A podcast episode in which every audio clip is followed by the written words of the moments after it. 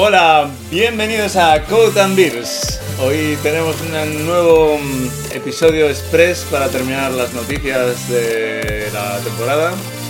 Y hoy está con nosotros Pedro, que viene desde, bueno, ahí desde Valencia, ¿no? Estamos en Valencia. Castellón, Castellón, Castellón. en Villarreal. Y mira que a ver si nos toca algo después ahí con las guitarritas. Sí, sí. Martín también está con nosotros, como siempre, al pie del cañón. Ahí estamos. Hola a todos. ¿qué tal? Bienvenidos. Y, y nada, vamos a comentar un poco em, las noticias que nos quedaron el otro día. Y, y bueno, eh, empezamos así con una polémica que, em, que no sé si quererme mucho, pero em, parece ser que em, un CEO de JP Morgan pues comenta que el futuro se trabajará tres días y medio a la semana gracias a la inteligencia artificial y todos los avances que tenemos. Y viviremos 100 años. ¿Qué os parece? ¿Quién quiere empezar esta ronda? Venga, Martín, que eres el veterano aquí. ¿Algo que comentar? A ver, eh, lo, lo que está claro es que va a haber menos trabajos. Entonces, eh, el argumento de, de este, de esta persona, de Jamie Dimon, yo, yo- la verdad es que puede tener sentido, porque al final si hay menos trabajo, pues el poco trabajo que haya, pues habrá que di- dividirlo entre las mismas personas y por lo tanto, pues tocaremos a menos, eh, a menos horas por persona, ¿no? No sé si serán tres horas y media, no sé cómo en qué se basa para, para estos Tres- cálculos. Tres días y medio. Pero sea, bueno. como que media semana así, ¿no? De- Tres días y medio, disculpe, tres, días y medio. Eh, también no sé si, especificó pues, si eran ocho horas o si eran menos horas al día. Pero bueno, esa reducción de jornada pues a me, tiene sentido. Me tiene sentido que, que se reduzca. No sé si es, la cifra adecuada, pero que va a haber menos trabajo, pues sí. Yo creo que va a ser muy asimétrico eso. O sea, quiero decir, eh, todas las veces que hay alguna ha habido alguna revolución y algo que ha ido más rápido, lo que ha pasado es que unos, o sea, se trabaja más, unos trabajan mucho más y tal. Lo que pasa es que en este caso que la revolución es tan grande que de hecho ya el Parlamento Europeo está hablando de lo de reducir la jornada a cuatro días como algo mm, que se está valorando. Entonces, seguramente en, los, en las sociedades avanzadas, eh, por presión se buscará alguna solución de este estilo, ¿no? Pero seguramente la mitad del planeta que no tiene esta posibilidad, creo que van a trabajar el doble o no, o no No sé, esto va a ser bastante divertido. ¿Qué opinas, Pedro? Yo no sé, yo creo que, como bien dices, parte del planeta pues seguirá igual prácticamente o, o no notará tanto la diferencia y países desarrollados, pues sí, yo estoy de acuerdo que, que a ver, no sé si serán tres días y medio, cuatro días o lo que sea, pero sí que bajarán lo que es las horas de trabajo. Pero al final yo pienso que que todo evoluciona y nos adaptaremos y sí que es posiblemente, posiblemente trabajemos menos días, pero se sacará m- más trabajo, no sé, o se buscará otro tipo de trabajo o saldrán otros tipos de trabajo. Yo creo que al final irá por ese camino.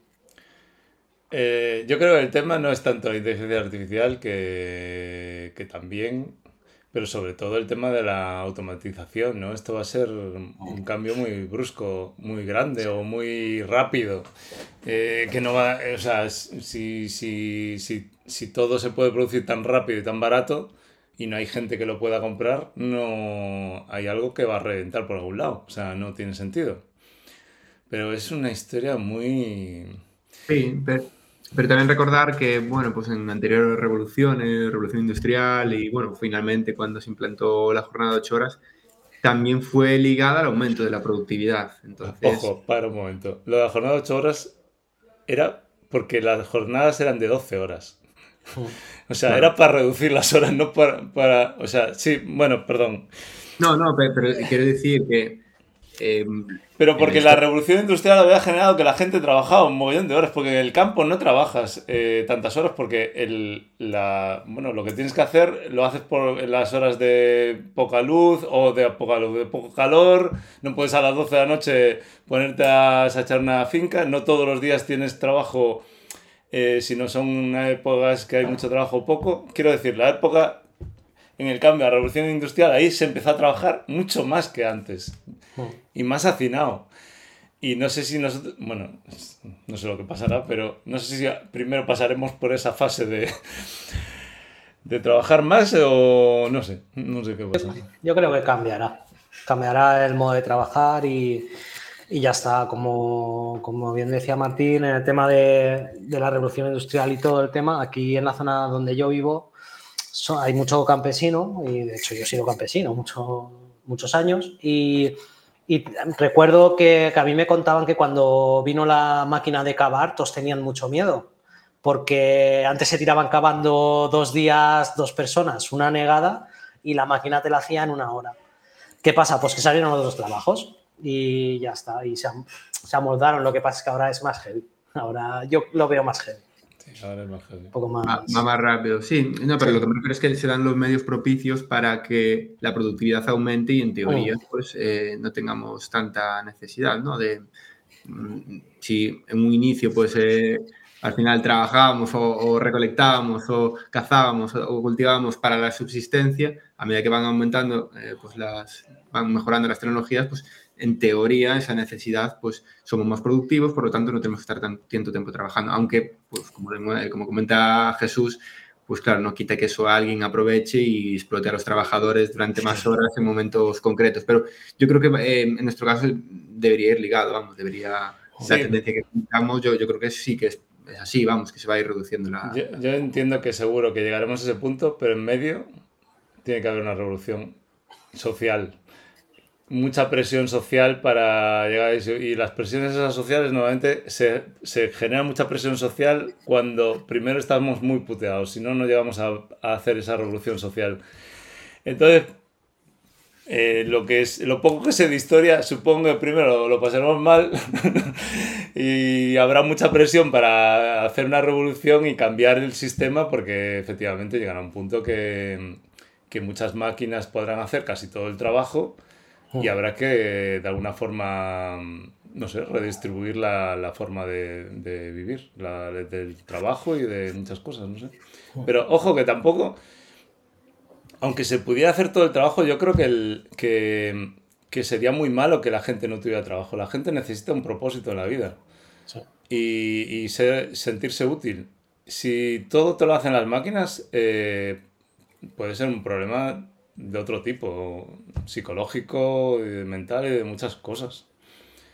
Pero bueno, no vamos a meter tan profundo, vamos a cambiar de... vamos a cambiar de tema, si os parece, o tenéis algo más que No, no, no, yo creo, por mi lado. Bueno, pues vamos a temas más mundanos y cercanos de tecnología, como el tema del nuevo IDE de Google que yo me he añadido, bueno, parece ser que Google está quiere hacer la competencia mm, a Visual Studio Code y, mm, y todo el tema de Copilot. Y bueno, pues he hecho su nuevo, su nuevo ID, pero no, no se puede acceder aún. Yo, de hecho, aún hace un momento me he entrado a ver si me, me metí en la lista de espera y no tengo mucho más información. Que, mm, ¿Quieres comentar algo, Martín? No, nada, yo también lo, que vi fue pues, en la propia página web y en algún artículo que comentaba pues, bueno, que iba a ser in, inicialmente solamente un ID web, eh, solamente se va a poder acceder a través de un navegador, que, está, que hace un uso de inteligencia artificial a través de, un modelo que tiene Google, que es una alternativa a Copilot, que es Code, que está basado en, en Palm, en el modelo de lenguaje de Google y que iba a estar integrado con, con, la suite de herramientas y del cloud de, de, Google, incluido Firebase, que iba a tener una integración ahí. No, es un poco lo, la, las noticias que, que, salieron a luz. No sé si hay alguna, alguna funcionalidad más relevante que pueda plantar cara a, a, Visual Studio Code, a la hegemonía, pero bueno, yo lo veo complicado para Google, sinceramente, ahí meterse en ese sector. Mm. Pedro, ¿viste algo del tema? No, la verdad es que he visto poco, lo he leído así por encima, pero ostras, es que VS Code está. Creo que otra vez Google llega tarde y, y en este caso creo que va a ser como lo... ¿Os acordáis esa red social que había hecho Google Plus o algo así? sí, sí. ¿Cómo se llama? Google Plus, ¿no? O Google... Sí, Google Plus. El tema es que yo creo que, mm, que, lo que mm, sería más sensato sería que hiciera un plugin tipo tal y que se adaptara a... Mm, porque el problema de ahora competir con Visual Studio Code no es que sea... Bueno, es, que ahora hay un ecosistema tan grande de plugins con el Visual Studio Code y que es... No necesitas nada para... Es gratis, prácticamente. O sea, prácticamente no. O sea, es gratis y tiene todo lo necesario para programar a nivel profesional. Entonces, lo que, lo que ha con eh, Microsoft, eh, la verdad que tuvo una buena idea de cómo sacar ventaja a esto con el Copilot, que yo lo pago gustosamente. ¿Tú, Pedro, creo que lo tenías o era...? Sí, sí. Tú también lo tenías. Martín, no sé si tú no, porque sí, sí, yo también. lo tienes. Entonces ahí está el tema. Yo lo veo muy difícil, la verdad que, que ahora mm, la gente cambie a esto ya puede tener algo muy maravilloso, ¿no? Y aparte lo de estar en la nube, a mí no me acaba de gustar. De hecho, el Visual Studio Code hay una versión en la nube, pero yo quiero tener mis cositas en mi equipo y que no me estén traceando todo el rato lo que estoy haciendo. Es que, claro. La experiencia de usuario, yo entiendo, bueno, a ver, a lo mejor se puede hacer muchas más cosas en la nube, pero al final tú Tú, trabajas normalmente en un entorno local, sí que puedes trabajar en un entorno en la nube, pero mm, no tengo experiencia, digo, tampoco trabajando todo en el cloud, pero eh, tus servicios, tus, eh, todo toda la dependencia de todos los proyectos, todo lo que necesitas, eh, pues lo tienes normalmente en tu equipo y además otras herramientas, integra pues a lo mejor con, con Docker o con bases de datos que tienes en... Entonces, yo creo que la experiencia de, de usuario en, local va a ser más, por lo menos hoy en día, y lo que yo conozco es más, eh, más, eh, más, más, eficiente en local, sí. Yo imagino que también otro modelo de negocio, igual que piensa Google, es en venderte la, el, el espacio en la nube a través de Drive. Tú imagino que el código cuando operas y haces todo tendrás que meterlo en Drive o pues, lo más lógico que tiene Google, ¿no? y tendrás que tener un espacio ahí y bueno, es otra forma de, de ir aumentando el espacio de ahí que quien le interese que también compre. Pero bueno, imagino que lo más importante sería el tema del, del de si tuviera un generador de código de la pera, pero no sé, no sé cuántos años le va a llevar que sea mucho más que la pera del copilot y, tal. Yo le veo que puede tener un sentido esta este IDE o en general cualquier eh, herramienta en la nube y es el tema de los datos. Si tú tienes todo en la nube, sí que es cierto que los datos están más disponibles para, por ejemplo, añadirles inteligencia artificial, algún tipo de, eh, pues de modelo de lenguaje, le puedas preguntar o interactuar con, con, toda la información. Al final, si lo tienes en local, lo tienes que estar subiendo a la nube eh, porque normalmente estos modelos no se ejecutan en tu máquina, estos se, ejecutan en un servidor. Entonces ahí sí que puede, puede tener una, un cierto pro el hecho de tener eh, todo en la nube. Si no es por esto, yo la verdad es que no le veo ninguna ventaja. Mm, ya, bueno, yo creo que ni eso, ¿eh? porque realmente el, el Copilot lo que va es subiendo contexto a, la nube y aunque lo tengas en la nube, tú vas a tener en tu nube y tiene que comunicarse con la nube del, del, de, del, la IA. Eh, tu nube que, va, que te va a dar en algún lado para acceder al IDE tendrá que de alguna forma ese contexto pasárselo a la nube del, de la IA. O sea que al final no creo que yo eso sea un... Ya te digo, yo creo que como no sea un generador de código, un compilador de... O sea, que la IA para generar código sea la pera limonera, eh, no le veo mucho futuro inmediato por lo menos. Yo me he puesto en la lista de espera y a ver, qué, a ver cómo, cómo va el tema. Bueno, pues, eh, ¿qué más? Pues parece que Meta también está haciendo su propio copilot. Y claro, al final son las tres, cuatro empresas grandes que pueden hacer estas cosas. ¿Habéis visto algo del tema de, de Meta para generador de código? Mm, sí, a ver, cuando publicó Lamadox eh, Meta, eh, ahí sí que, claro, sí que tenía mucho sentido también eh, hacer una versión adaptada o, específicamente para, código, así como pues, OpenAI tiene su modelo de lenguaje y tiene también Codex para solamente centrado en código, que, es, que se basa Copilot, pues Meta hizo el mismo movimiento y, creo que tiene, tiene mucho sentido, porque al final es una versión más pequeña, entiendo, pero muy centrado más centrada en en, código. yo no lo he podido probar, no sé cómo se puede probar, la verdad. No sé si hay alguna extensión para, para algún IDE, para Visual Studio o algo. Pero, pero bueno, eh, es lógico. Al final me parece un movimiento lógico. Sí, bueno, y lo, lo bueno es que haya competencia, porque al final eh, si, tiene que haber competencia para que haya un poco de, crecimiento en todas estas cosas. al final se quedará OpenAI. Pero lo, lo, que pasa en este tipo de tecnologías, al final la capacidad de cálculo para hacer modelos es tan brutal y tan costosa que, que solo van a ser tres competencias y no, no, no va a ser fácil que aparezca de repente alguien por la izquierda y, y adelante. Eso va a ser bastante complicado. Y, también que cuando aparecen empresas así, eh, los grandes los, financian y prácticamente se, los compran. Cuando ven que empiezan a crecer, lo compran y listo. Efectivamente. Bueno, eh, hay mm, otra noticia por ahí, porque resulta que mm, no está aquí, pero a colación de lo que has dicho, parece que muchos de los, muchos o algunos de los grandes líderes de ya de Google y tal, se están haciendo sus propias startups y yéndose de Google.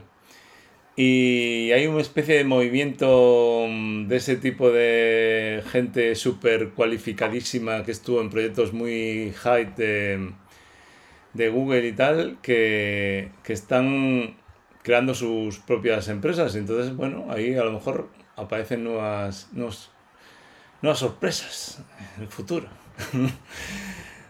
No sé, lo habías visto, había puesto un enlace ahí del, de unidos a una startup. Y esto era porque, bueno, este era de Microsoft incluso, o sea, de, pasa mm. con...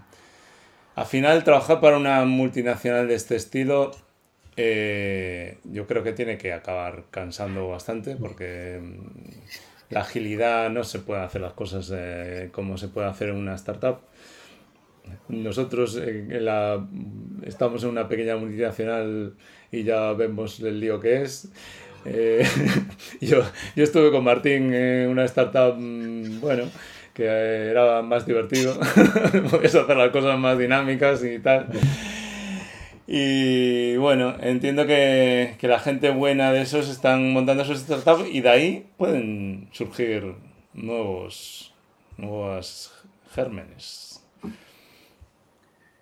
Bueno, comentas, entiendo que pues, Jesús, por el caso de, mm, de la entrevista, bueno, de la, la, persona esta que había estado participando en el desarrollo, bueno, que había prácticamente hecho Copilot, ¿no? Y, al final, pues, eh, eh, con el éxito que tuvo, le dieron, no sé si eran 20 mil dólares o cuánto. Y, no, sería más, 20 mil. igual eran 20 millones.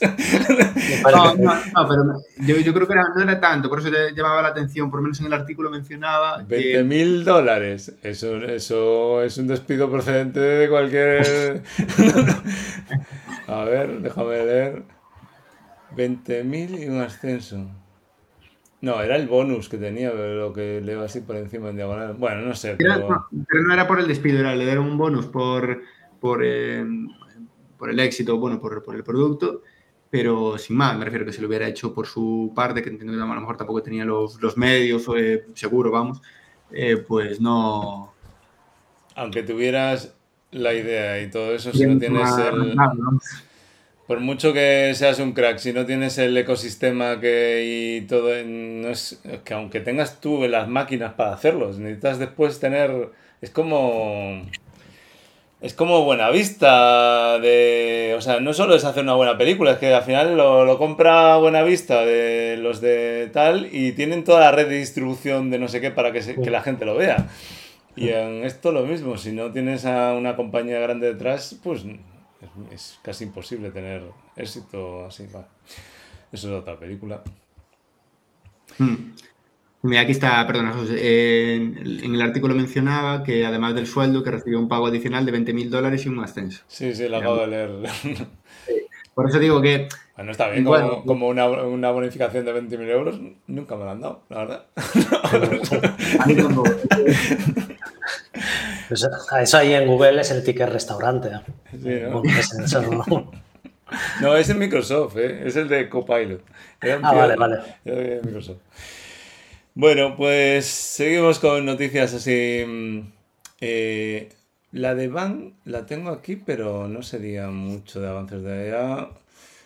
Vamos a hablar lo de China, que lanza, como es normal, eh, un rival para ChatGPT que se llama Ernie.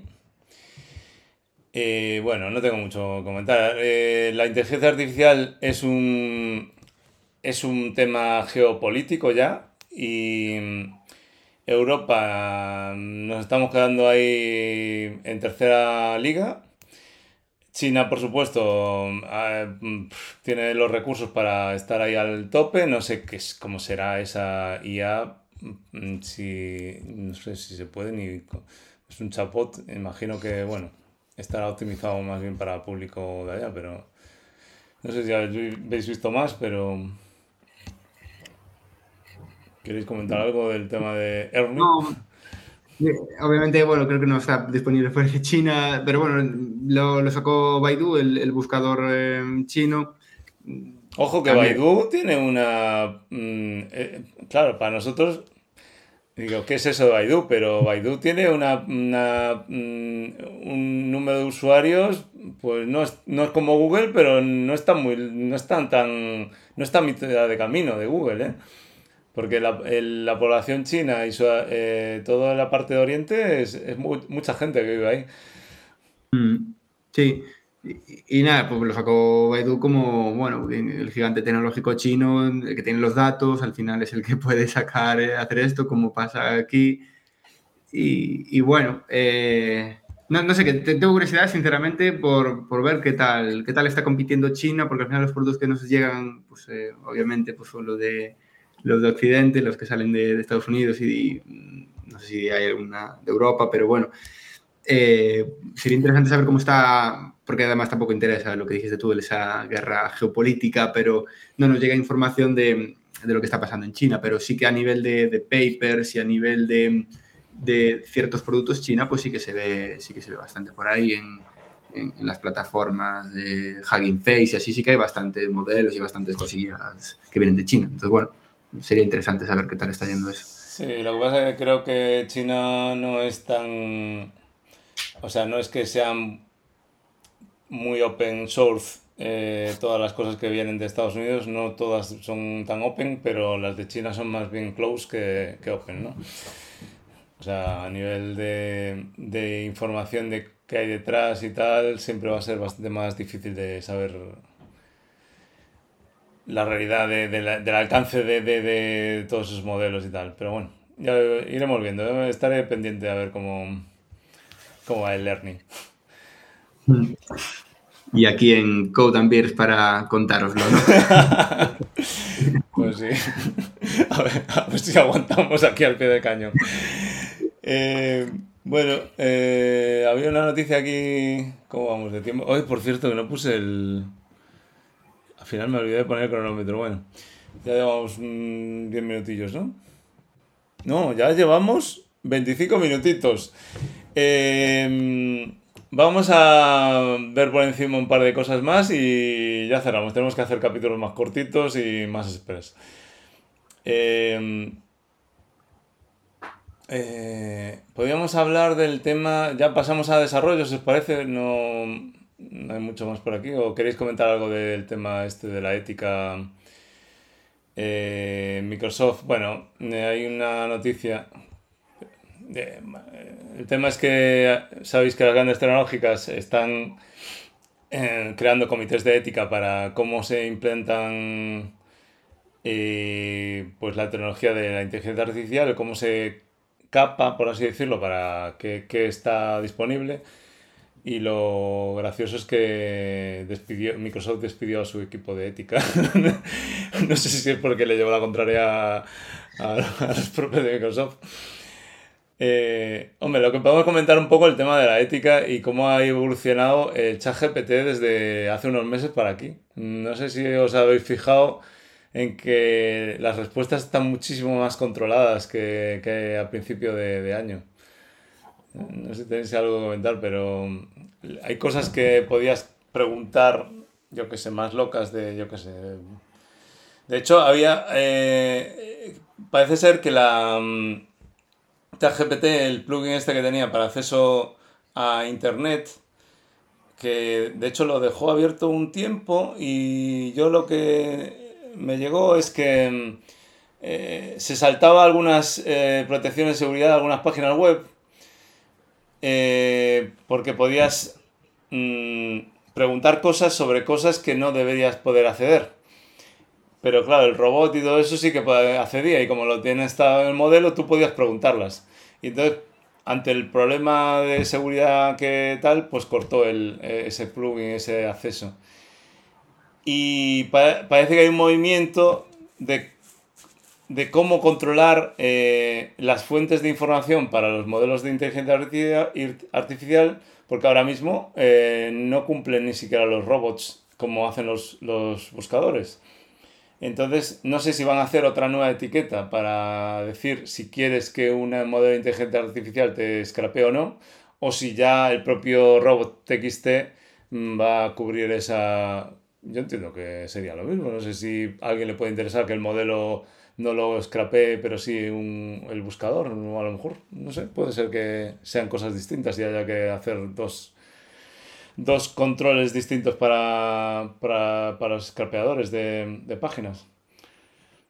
Bueno, eso, el tema de la ética, que sabemos que es ahí y tal, la evolución, no sé si quieres comentar algo. Sí. hay una, bueno, a raíz de la publicación reciente de, de DALI 3, también eh, comentaban que habían estado trabajando eh, en este tema de, la ética y, por ejemplo, una de las limitaciones que, estaban poniendo era no poder usar personajes eh, famosos para, eh, por ejemplo, el tema de los deepfakes y todo esto. Por ejemplo, decirle, em, haz una foto del presidente del gobierno de no sé qué país, em, pues no sé, en la playa, en la playa, por ejemplo, o en cualquier otra cosa, que no tenía por qué ser explícita, no tenía por qué ser de no, pero simplemente que no, no se iba a permitir que usaran eh, a estas personas famosas o de relevancia pública para, para la generación, de imágenes. No sé qué tal lo veis vosotros, esto, esta medida concreta de, de, limitar eh, las imágenes de, gente famosa en general.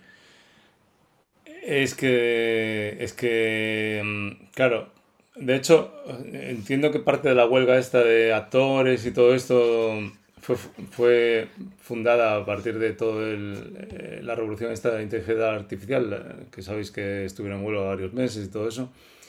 Y, y, uno de los puntos que hablaba mucho es el tema de cómo afecta eso a nivel de inteligencia artificial. De hecho, eh, tengo había oído una anécdota que el, que el actor este mm, de Marvel que hace de... ¿Cómo se llama? El, el que es negro. no me acuerdo cómo se llama. Bueno, que es muy conocido, sale en muchas películas. Eh, bueno, pues es actor que dice que nunca firmó ninguna de las cláusulas toda esa de cesión de derechos, entonces sabe que no pueden. Pero los demás, tú cuando, cuando haces de actor de una película en una saga de estas grandes, cedes todo tu imagen para que puedan hacer lo que les dé la gana en la posterioridad hasta el límite, hasta infinito y más allá. Y entonces una de las cosas que hay que regular es esa y otra es que, que, claro, que ahora es muy fácil eh, hacer películas con el, con el estilo de voz de tal cantante o eh, fotos con el estilo de no sé qué, y no existen leyes claras de cómo se limita ese, esos derechos de autor, ¿no? Porque, o sea, tu propia persona, no solo tu obra está, ahora está protegida tu obra, pero tu, tu, forma de ser, tu tono de voz y todo eso tendrá que protegerse de alguna forma. Estamos en ese punto. Sí. Es, delicado porque al final también hay, hay mucha gente, es decir, la, vale, la, la imagen como tal de, de, un actor o de cualquier persona, pues entiendo que ya es más complicado, pero el tono de voz también, sobre todo también con las apariciones de las, estas herramientas que te permiten clonar la voz de alguien, la traducen a otro idioma, es, es un resultado súper real. Claro, tú al final eh, hay personas que se puede parecer el tono de voz. Es, es un asunto muy delicado eh, y quizás ahí la legislación a ver cómo avanza. Mm, ¿Sabes qué pasa? Que eh, hay gente que dice, bueno, es que al final bueno, no solo en eso, por ejemplo, que es mezclando un poco lo de la ética y tal. Eh, las inteligencias artificiales se están volviendo muy polites y no puedes hacer eh, con, estas herramientas, ahora mismo están tan capadas y al final solo hay pues esos pocos modelos, que tú no puedes hacer cosas... Eh, o sea, es como que mm, la, la libertad de expresión realmente está capada.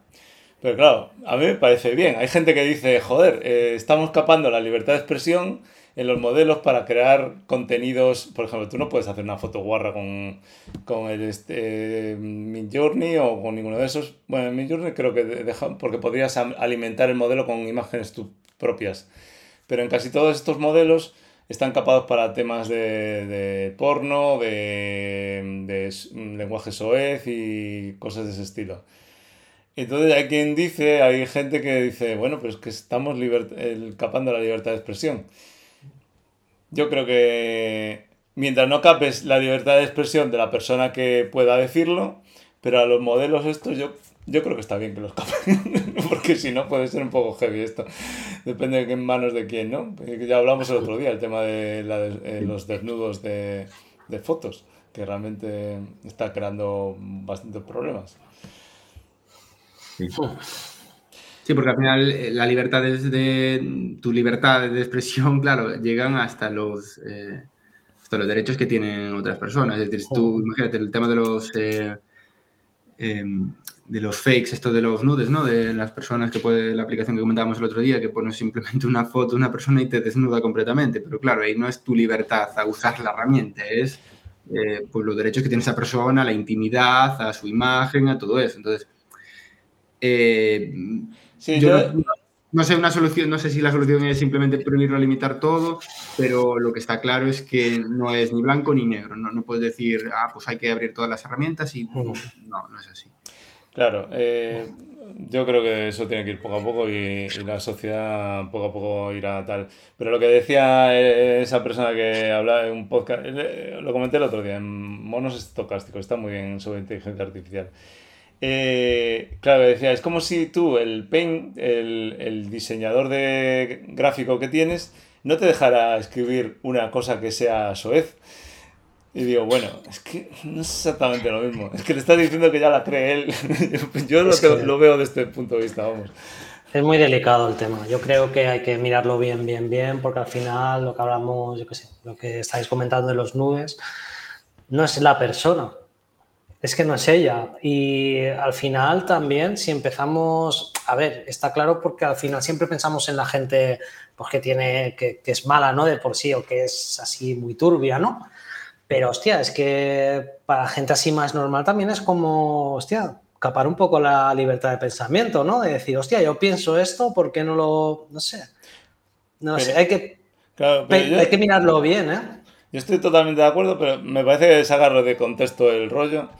Eh, realmente, eh, una cosa es que no puedas tú decir lo que piensas o dibujar lo que piensas, y mm. otra es que esas herramientas no te dejen directamente hacer cosas mm, que ya son eh, poco poco éticas o poco... A ver, claro, evidentemente, que, que, cuando ves que alguien haga algo que no es ético o directamente es ilegal, pues yo qué sé, eh, hay que saltar alarmas, ¿no? De decir, oye, ¿qué pasa aquí? O que directamente no lo deje hacer y ya está. Es que, no lo debería hacer. Que de hecho en el tema de hacker con el hacking con inteligencia artificial Es, que es una locura. O sea, es una cualquier normal eh, se podría hackear si le dejas al modelo que cualquier subnormal eh, pregunte cómo hacer hacking de, tal, pues de hecho hay alguna herramienta ya de inteligencia artificial para mm. hacer hacking. Pero que no lo pueda usar todo el mundo fácilmente y así. No, al final también creo que será como todo. En ChatGPT nosotros cuando preguntamos al principio, es que cualquier, cualquiera te hace una aplicación, oye, tampoco es así. Tú tienes que saber lo que tienes que preguntar y tienes que tener conocimiento de la materia, porque si no, tampoco te lleva es difícil que te lleve a buen puerto, que sí. Ahora mismo te lleva, te va llevando ¿eh? también, pero bueno, es cuestión de meses que, a lo mejor te lleve al puerto directo, ¿sabes? Entonces, bueno, es otro tema. Hmm. Yo creo que hay que tener un poco de conocimiento aún. Hoy por hoy aún tienes que tener conocimiento de cómo se hacen las cosas, un poquitín por lo menos. Sí, bueno. Eh, si queréis, eh, damos un, solo una pincelada. Mm, lo de Ban New y no sé si quieres comentar algo de los dispositivos, Martín, y ya cerramos. Eh, vamos a este bloque. En la parte de desarrollo, bueno, en la parte de desarrollo, sobre todo para JavaScript y tal, comentar un poco que lo de la herramienta de Ban, que. Mm, bueno, ¿hablamos primero de New o da igual? Eh, venga, vamos a empezar por Ban. Dale tú, como quieras. Em, bueno, básicamente, pues es una alternativa a Node. Parece ser que es muchísimo más rápida. Y bueno, hay que tenerla ahí en el radar. No sé si. Pedro, tú habías visto algo. Eh, yo lo que veo, las gráficas la verdad son demoradoras, ¿eh? porque dice aquí en el benchmark que aparece en la página de Boom, eh, Node son 13.967, no sé qué es, pero el otro es 66.706 requests por segundo, o sea, como seis veces más rápido, ¿no? Sí, no sé, es que es como todo, creo yo. No, Te hablan maravillas, la verdad es que es potente, las cosas como sean, ¿no? Pero es como que es algo, entre comillas, nuevo, ya lleva un tiempo, pero no sé. Yo lo he probado y, a ver, a mí me ha gustado, pero que Note es Note. Y no, está claro que Note tiene un parque y una, está una versión muy avanzada. Claro, pero para ciertas cosas, a lo mejor para probar y yo qué sé, alguna cosa, un servicio en concreto que, hmm. que, que, que, mm, puedas, puedes aislarlo. O sea, no para todos los productos lo vas a meter esto, pero a lo mejor, oye, si es si aumenta por 6 la velocidad de tal, en ciertos mm. procesos o en ciertos servicios se podría probar. No sé, Martín, ¿llegaste a verlo o algo? Eh, no lo probé, lo, instalé, pero no me dio tiempo a, probar nada. Me parece interesante porque era muy ligerito por lo que comentaba mm. eh, la instalación. las gráficas sí que son, bueno, son interesantes. Aquí también, eh, en función del artículo, sí que daba un, resultados un poco distintos. Sí que mejor, lo que es el número de respuestas por segundo sí que era muy superior tanto a, Adeno como a Node, eh, un porcentaje muy, muy alto. Eh, luego en el tema de consumo de memoria RAM, sí que había uno de los artículos que decía que, que, que Boom era eh, más, eficiente, perdón, más pesado, es decir, que consumía más RAM que, que Node en las pruebas que, que hacían. Y en otro decía todo lo contrario, es decir, en otro artículo comparaba con, con Deno también y salía mejor parado Boom en el consumo de memoria RAM, pero considerablemente, un, con un tercio de, de Node. Luego podemos dejar en la descripción los, los benchmarks si estamos comentando, pero... Sí, está en la página de... Buscas Ban JavaScript y en la página directamente salen varios eh, y todos son así en cuanto a request por segundo de HTTP, mensajes por segundo, todo son cinco o seis veces más, más rápido que, que lo mejor de Node. Eh, yo creo que es la versión 1, está claro, eh, pero bueno, lo comentamos para tenerlo en el radar Puede ser que en un año o dos, igual si evoluciona y se estabiliza o, es estable, puede ser ahí un. Sí. Es curioso, ¿no se llama la atención? Bueno, perdona, Martín, comenta. Eh, no, no, simplemente que al margen del tema de rendimiento, que es, importante y entiendo que mucha gente, pues el tema de rendimiento pues, eh, es muy exigente, en muchos casos no es así, en muchos casos no, no miramos tanto el rendimiento, sino otro tipo de cosas. Decir que, que, eh, que es compatible con Node, con los, con los paquetes y todo eso, mm. que eso es interesante, sí que es un mm. punto eh, a favor, eh, cambian lo que son las APIs de, sistemas, es decir, todo la, LCS de Node pues tendrá su equivalente en Boon.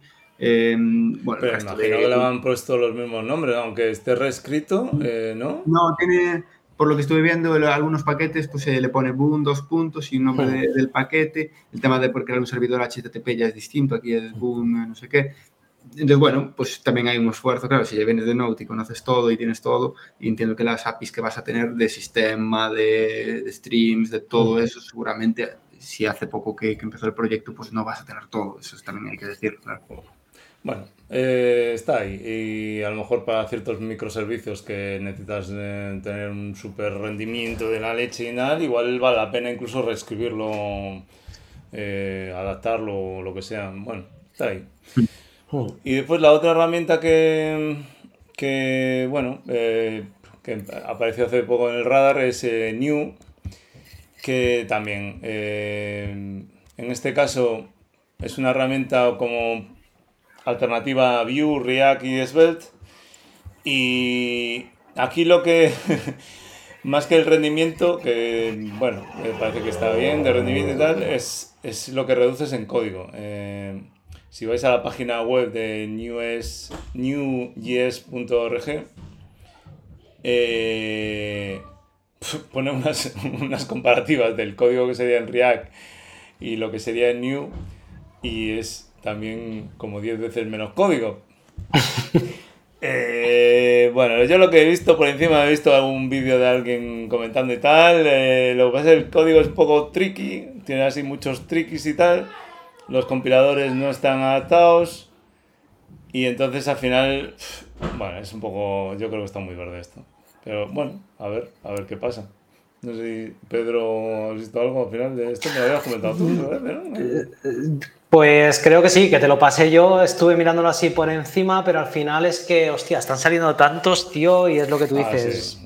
Como que lo ves, lo ves verde y tampoco te da tiempo a, a juguetear, a hacerte un to-do o cualquier cosa con, con, todos, ¿no? Yo por lo menos no, no, me da la vida. Pero sí, lo vi y me, me pareció curioso al final no sé, me pareció muy curioso. El tema de lo que tú has dicho, de cuando un montón de páginas de React y una, una columnita y ya está, y dice, aquí qué magia hay por detrás. Es que al final hay mucha magia también. Bueno, eh, ¿qué más? ¿Nos queda algo más por ahí para comentarlo? Eh, si quieres comentar algo de los dispositivos de iPhone o que apuntaste cosas, Martín, y ya cerramos. Sí, bueno, Sí, ya hace un par de, semanas, pero nada, simplemente la, la noticia de, de, Apple, de su nuevo dispositivo, su nuevo reloj, el Apple Watch eh, Series 9, eh, bueno, que, que, era más rápido, su nuevo chip y bueno, que incluía también gestos integrados en el, el reloj para, para, ciertas tareas. Y luego también los nuevos iPhone, que bueno, pues que que mejoraban la cámara, un procesador nuevo, bueno, un poco también la noticia que, había salido a la luz así como más novedosa es que habían incluido el, el, conector tipo C, algo que en Android pues ya llevaba tiempo y que bueno, pues que Apple lo ha integrado en su última, última gama de, iPhone. Mm. Eh, bueno, a mí, bueno, lo del hardware no, no estoy muy al día y al final lo único que puedo aportar es que el iPhone 15 este tan maravilloso se calienta un montón. Y parece que la gente se está quejando. y poco más. ahí, lo dejo. Eh, todo esto, lo único es que parece ser que la presentación de Facebook esta semana pasada o algo así y sacó sus nuevas gafas de eh, alternativas también a, a, las que sacara allá atrás la, eh, bueno, aquí no salen, ¿no? ¿Cómo se llaman? Eh, ¿Cómo eran las de Apple? Que lo habíamos comentado hace una semana, no me acuerdo. Bueno, las gafas de realidad aumentada que había hecho Apple, pues bueno, eh, parece que la tendencia es a eso, a la realidad aumentada, pero parece que ahora el nuevo término es la realidad extendida. Ojo al dato. qué quiere decir eso?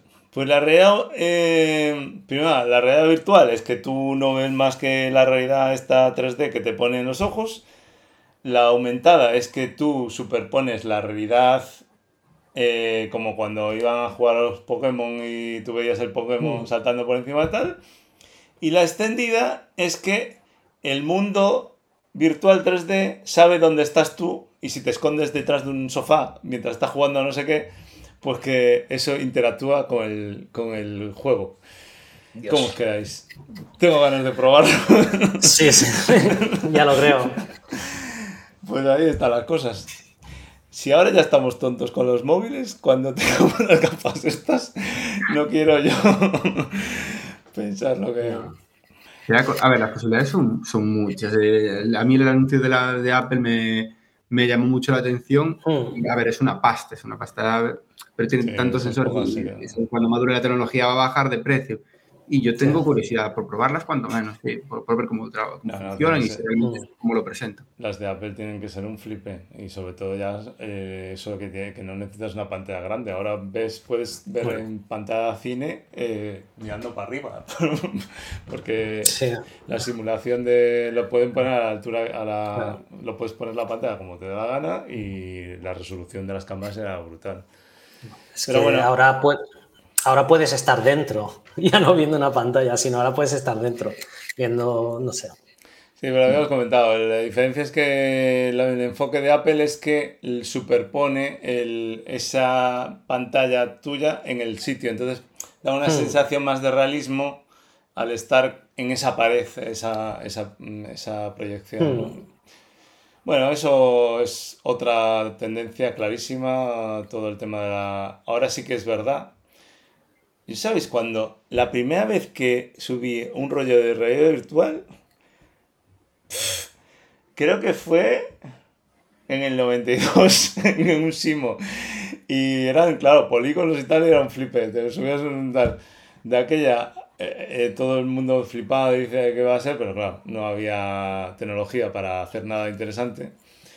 Y bueno, ahora parece que sí, que esto va, va a pegarlo hmm. de verdad. O sea, ahora es claramente se harán dispositivos cada vez más asequibles. En un par de años ya tendremos hmm. unas, gafitas de estas en casa. Yo estoy deseando a ver si me ponen el, clip que ponga mis gafas y que vea la proyección en, las gafas. Porque ahora hay unas de vender, ¿sabes? Hay unas que tienen... Bueno, no sé si visteis las de Google hace unos años de sacar a unas que eran para, para bueno, eran gafas que proyectaban en la lente hmm. tal. Y parece que, creo que ray sacó unas que tenían incorporado la cámara en la, en la gafa, pero no sé si proyectaba tal. Pero lo que espero, o que tarde o temprano, cinco años, dale como mucho, que puedas poner algo aquí en cualquier gafa y te proyecte en la tal, o, o en las lentillas, ¿no? es lo, lo suyo. Y venga, voy a dejar de divagar. ¿Tenéis algo más que comentar? No, iba, a decir que igual acaba pasando como con los relojes. Al final, los relojes hubo una época que, bueno, eh, que cada uno tenía su reloj analógico y luego entraron en moda. Y al final, lo que quien lo está petando es Apple. Y sí, que no son todos iguales porque le puedes cambiar las correas y tal. Eh, pero bueno, igual pasa algo similar con, con las gafas. Yo con este, en el tema de los relojes no lo entiendo. O sea, yo ya ando con un dispositivo. Yo no me gusta llevar nada, ni pulseras, ni anillos, ni tatuajes, ni nada. Y andar con el reloj ese para. y tener que andar con el móvil y cargarlo todos los días, como que no me, no me parece. Que mola, sí, mola mogollón tener el rollo con los colorines ahí y tal. Pero no, no lo. Bueno, para mí personalmente no me si me quitara del móvil, pero el, el Apple S tienes que llevar el móvil igual, porque al final. Mm, no, hay uno que, bueno. Hay, uno que tiene para SIM. Tiene SIM y puedes usarlo de forma completamente ah, autónoma. Tiene NFC, puedes ir a correr con el reloj solo y pagar y todo. Eh, entonces, bueno. Bueno. Si tienes con SIM, pues sí. Del, del, del, iPhone, sí. Y para gente que hace deporte y así, yo entiendo que oh. tiene, tiene mucho sentido también. Tiene su público, claro. Sí. Lo que pasa vale, vale cariño el tema de Apple. Pero bueno, eh, yo, nos hemos pasado de tiempo, como siempre, es una, es una costumbre aquí en el programa. Ya estamos en los 50 minutos otra vez. Y pues nada, lo vamos a dejar aquí, si os parece. Mm, muchas gracias a Martín y Pedro eh, por la asistencia. No sé si sigue en pie lo del tema del modelo llama y que vas a enseñarnos algún día. Sí, sí, eh, tenemos que prepararlo. Eh, por mi parte, sí, lo, lo, preparo y hacemos una sesión así un poquito más práctica, ya centrándonos en código para ver el tema este de, de la MyIndex y vemos algunos ejemplos prácticos de, de cómo lo podríamos integrar. Es una demo sencillita. Yo creo que. Aunque nos lo enseñes funcionando y por el concepto, ya estaría bien. No, tampoco lo compliques mucho, porque tampoco. Explicarlo un poquito. No, no, una hora, pero a lo mejor eh, media horita así podemos darle. Bueno, pues muchas gracias a todos y vamos a dejarlo aquí. Venga, un saludo. Hasta el próximo episodio. Adiós.